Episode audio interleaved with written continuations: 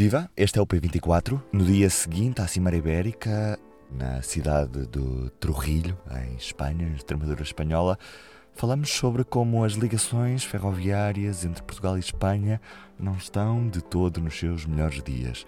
Com o Carlos Cipriano. Vai ser daqui a 15 segundos. Ao invés de ter vários eletrodomésticos ao longo dos anos, ter apenas um para consumir menos e poupar mais. Os produtos da Mil são concebidos para durarem 20 anos. É qualidade à frente do seu tempo. Mil e Mabessa. Carlos, o que é que está a falhar nesta relação entre Portugal e Espanha? De facto, de Espanha estar de costas tão voltadas uh, para Portugal neste aspecto ferroviário, apesar dos discursos políticos mostrarem precisamente o contrário. Temos começado talvez pelo mais relevante, que é o caso um, da ligação em Vila Formoso. Ou seja, em 1997, uh, eh, Portugal chega com a eletrificação da linha da Beira Alta até Vila Formoso. Um, e uh, foi preciso esperar seis anos para que numa cimeira ibérica, uh, com Durão Barroso e José Maria Aznar, se chegasse a um acordo para que os espanhóis prosseguissem com a eletrificação do lado lá da fronteira de Fuentes de Onhor até Salamanca. Isso foi acordado em 2003 e só passados 14 anos, em 2017, é que a eh, Espanha lança um concurso público para fazer essa obra. É, obra essa que na altura foi prometida para 2020, depois derrapou para 2021, há poucos meses, já este ano, foi anunciado para 2022 e agora, muito recentemente, foi dito que só em 2025 é que essa obra estaria feita.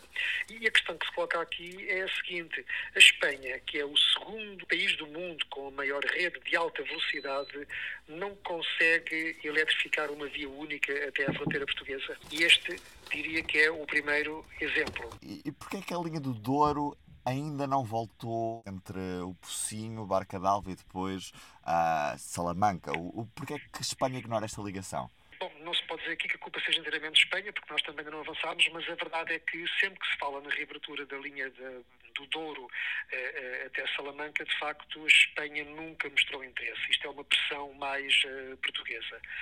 Do lado de cá já se chegou mais ou menos à conclusão que não estando os espanhóis interessados, Portugal vai tentar reabrir até a Barca d'Alva, pelo menos justifica-se por questões ligadas ao turismo, porque tem havido uma grande procura do, do modo ferroviário no Val do Douro por motivos turísticos, mas também para satisfazer a necessidade de mobilidade daquelas populações.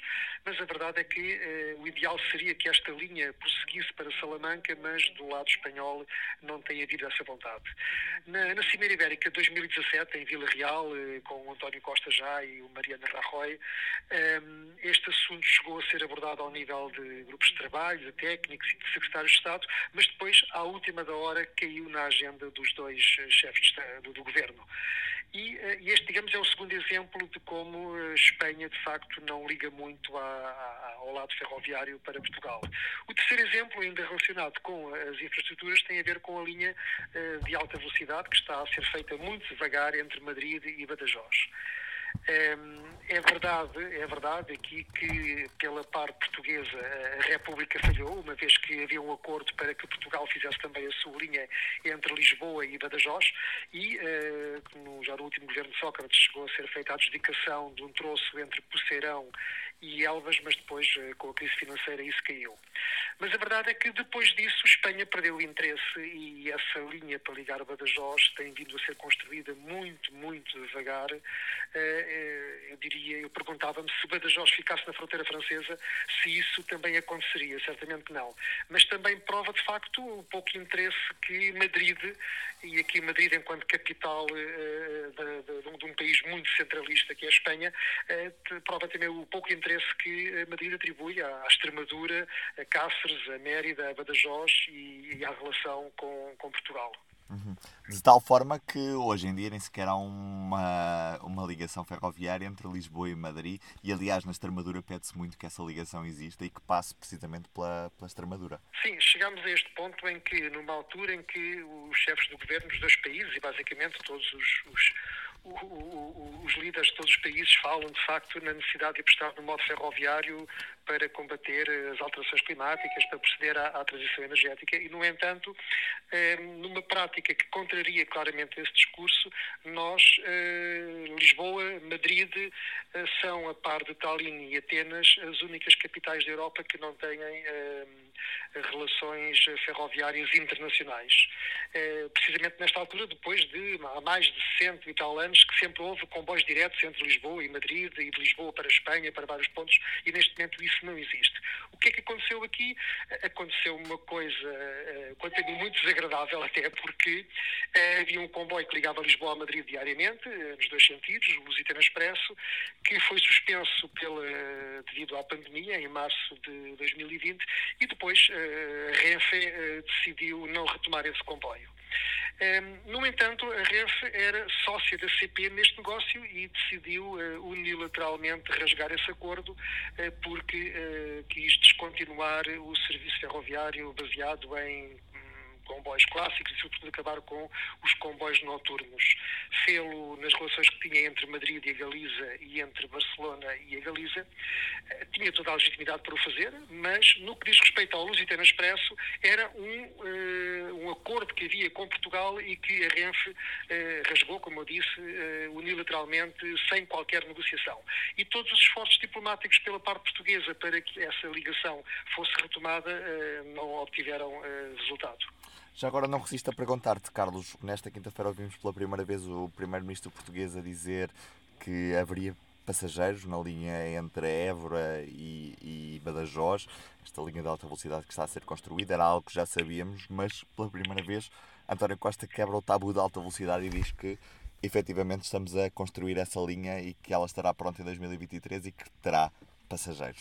Bom, essa, essa linha é, é, é, um caso uh, um bocado estranho porque a linha inicialmente apresentada no momento em que António Costa diz que a alta velocidade é um tabu, essa linha já estava com um concurso público preparado para ser construída entre uh, Évora e Elvas. Só que, uh, enquanto linha vocacionada para mercadorias, integrada no eixo Sines-Badajoz.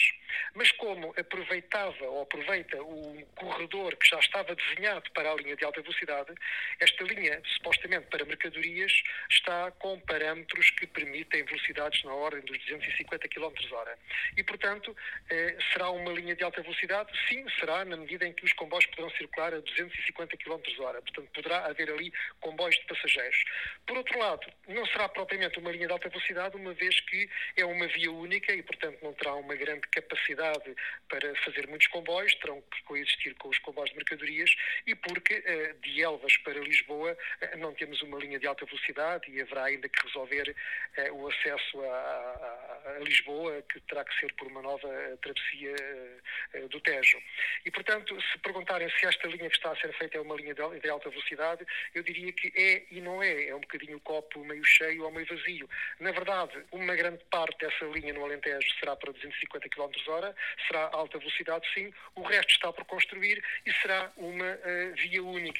Portanto, será seguramente uma linha de altas prestações, será uma boa linha para que haja uma boa relação entre Lisboa e Madrid, que não será de alta velocidade pura, mas se, eh, entretanto, for concluído o troço entre Badajoz e Madrid, eu penso que será possível eh, fazer depois eh, Lisboa-Madrid, talvez na ordem das 4 horas, 4 horas e meia, o que já não será mau. Em todo o caso, com alta velocidade pura e dura, digamos assim, o objetivo era que a viagem fosse feita em 3 horas. Carlos, tinhas mais um exemplo ao nível do serviço de passageiros? Que exemplo é esse? Assim, é o caso do Celta, a ligação uh, Porto-Vigo. Uh, em 25 de abril deste ano, 2021, inaugurou-se a eletrificação da linha do Minho até Valença, até à fronteira com a Galiza. Poucos meses depois, não recordo em que data, os espanhóis fizeram a sua parte e, e chegaram também com a catenária até à, à, fronteira portuguesa. E, portanto, neste momento nós temos uma linha totalmente eletrificada entre o Porto e Vigo, mas o serviço é feito com uh, comboios a diesel. E comboios a diesel muito velhos. Uh, de, dos anos 80 que são muito desconfortáveis, cheiram a gasóleo, são barulhentos, vibram imenso, portanto é um serviço que eu diria quase que terceiro-mundista e, curiosamente, esse é precisamente o serviço internacional, ou seja, enquanto os dois países até às suas fronteiras têm comboios elétricos, aquilo que é o serviço internacional é feito com comboios que eu diria que são talvez os piores que uh, operam na rede ferroviária portuguesa. Ora, o que é que se passa aqui? Uma vez que a via está eletrificada, e mais uma vez para dar sequência ao discurso político da descarbonização e das boas relações que existem entre o Minho e a Galiza, era mais do que a altura de que este serviço fosse feito com um comboio elétrico entre o Porto e Vigo. Eh, é certo que a CP não tem material elétrico para essa, para essa ligação, mas a Espanha tem, a Renfe tem. E, portanto, o que seria óbvio era que esse assunto estivesse já em cima da mesa e que se começasse já a pensar numa solução para que comboios elétricos circulassem entre Porto e Vigo, aproveitando a infraestrutura que já existe, que custou milhões enquanto investimento e que nessa perspectiva não está a ser amortizada. No entanto, eu sei que isso não está em cima da mesa. E isto, se de facto as culpas são, são, são, são repartidas, não é? Do lado de Espanha parece-me que é um pouco mais grave, uma vez que eles têm material para isso, e uma vez que a Espanha, ou melhor, a Renfe, é praticamente uma potência mundial na área ferroviária. Eu recordo que a Renfe explora uma linha de alta velocidade na Arábia Saudita entre Meca e Medina, é, é, detém metade, 50% do capital de uma empresa checa, que é a Leo Express, que também pode operar comboios na Eslováquia, na Polónia e na Alemanha. A Renfe já mostrou interesse em concorrer à exploração do trem Meia no México, eh, quer explorar a linha de Dallas a Houston nos Estados Unidos e eh, já tem tentado eh, levar também os seus comboios até Paris, mas é, os franceses têm, argumentando com algumas questões técnicas, têm tido uma atitude muito protecionista, mas seja como for, a Renfe está a tentar entrar no mercado em França e também anunciou recentemente que quer operar no Eurotúnel entre Paris e Londres. Então eu pergunto, depois de tudo isso, não se arranja um comboiozinho elétrico para fazer Vigo-Porto? Fica a pergunta, Carlos Cipriano. Muito, muito obrigado. E do P24 é tudo por hoje. Eu sou o Ruben Martins. Segunda-feira é feriado, estarei de regresso na terça-feira. Até lá, aproveite este fim de semana prolongado. Sempre bom. Até terça. O público fica no ouvido.